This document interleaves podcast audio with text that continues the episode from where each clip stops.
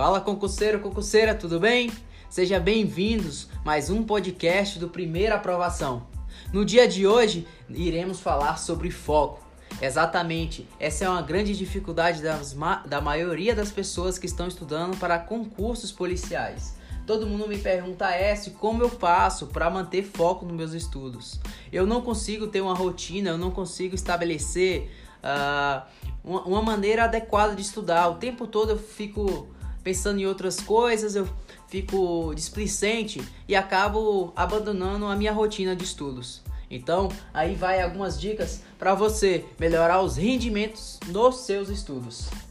Uma coisa extremamente importante para quem está estudando é o ambiente que você está, ele tem que de alguma forma te afastar de distrações, certo? Você tem que estar num ambiente onde, por exemplo, ele seja silencioso. Se na sua casa, o seu local de estudo uh, te aproxima de distrações como estar próximo de outras pessoas ou estar perto de eletrônicos ou de atividades que você vai se distrair facilmente, isso tem que ser eliminado.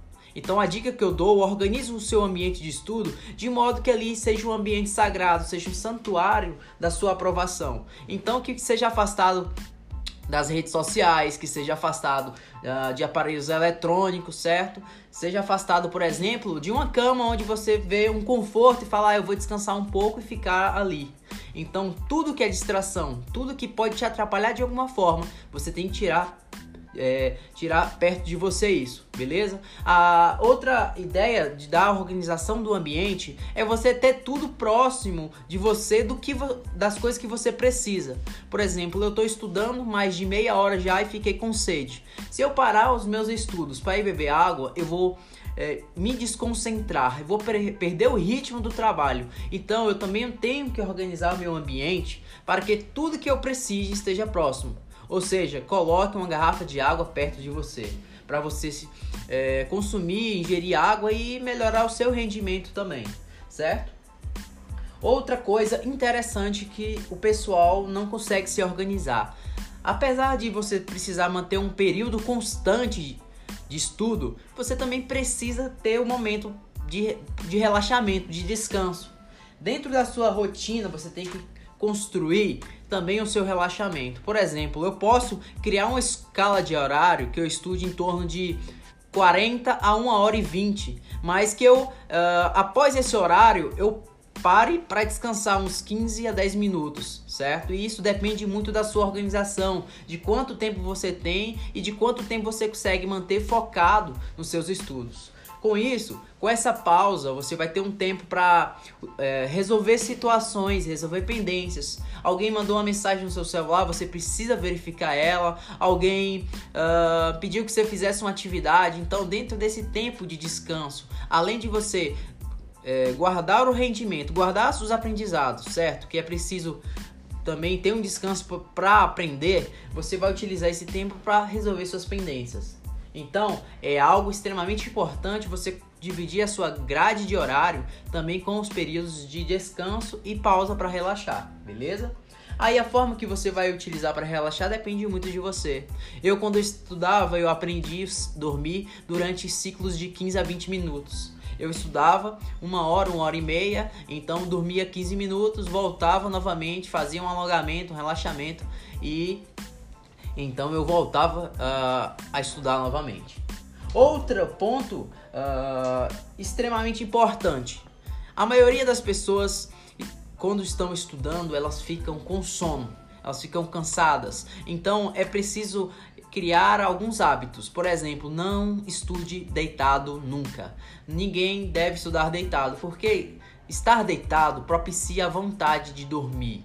Então você perde o seu foco, que é manter o aprendizado, manter a constância nos estudos e começa a ter um relaxamento corporal que vai incentivar você a querer dormir, certo? Então, a postura, o local adequado é estar sentado de frente Uh, é, e que seja um local confortável, certo? Procure uma cadeira que seja confortável. Tudo isso ela contribui para o seu aprendizado certo? Tudo isso contribui para a constância no seu foco. Por exemplo, se você tem uma cadeira que ela é desconfortável e todo o tempo você se sente prejudicado a sua postura, a sua coluna dói, você é, sente muito mais cansado com ela, é preciso também investir numa cadeira de qualidade que, consequentemente, ela vai te ajudar no seu foco, certo?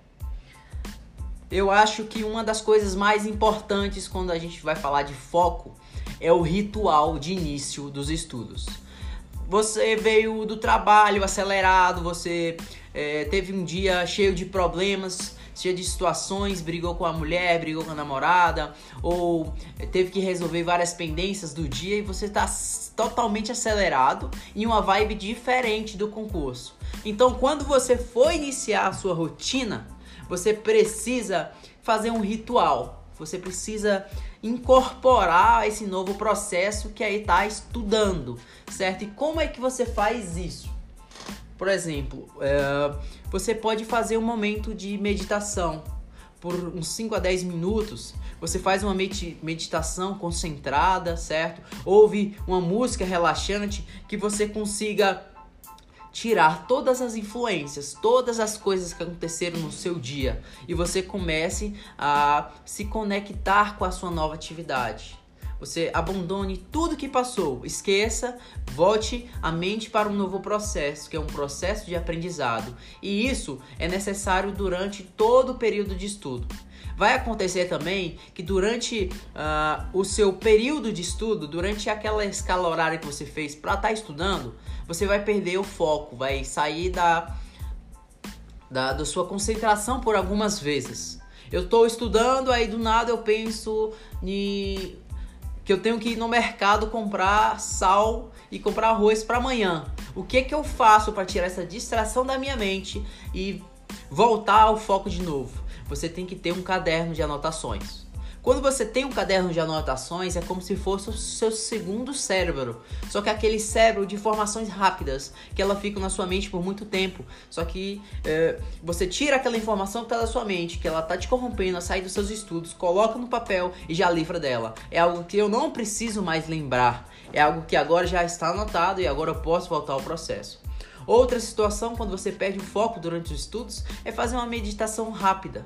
Por exemplo, eu estou estudando há 40 minutos sem parar e aí eu fiquei cansado. O que, que eu posso fazer? Coloco de 1 a 2 minutos ali uma respiração profunda. Eu começo a. Eu fecho os olhos e eu eh, tento ficar o mais relaxado possível para esquecer tudo, todas as influências e voltar à concentração novamente, certo? É, outra coisa interessante, essa aqui vai ser a última dica de hoje. Eu espero que tá, tenha sido aí enriquecedor, mas essa aqui também é uma dica fantástica. O que que atrapalha mais as pessoas? O que que atrapalha hoje mais as pessoas em todas as suas atividades? É o excesso de aplicativos no celular.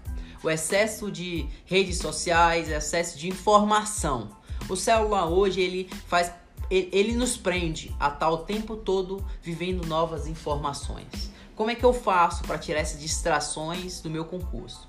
Se você é o tipo de pessoa que não consegue se afastar do seu celular, ou você estuda por meio dele, que também é uma ferramenta de estudo, você tem que organizar ele.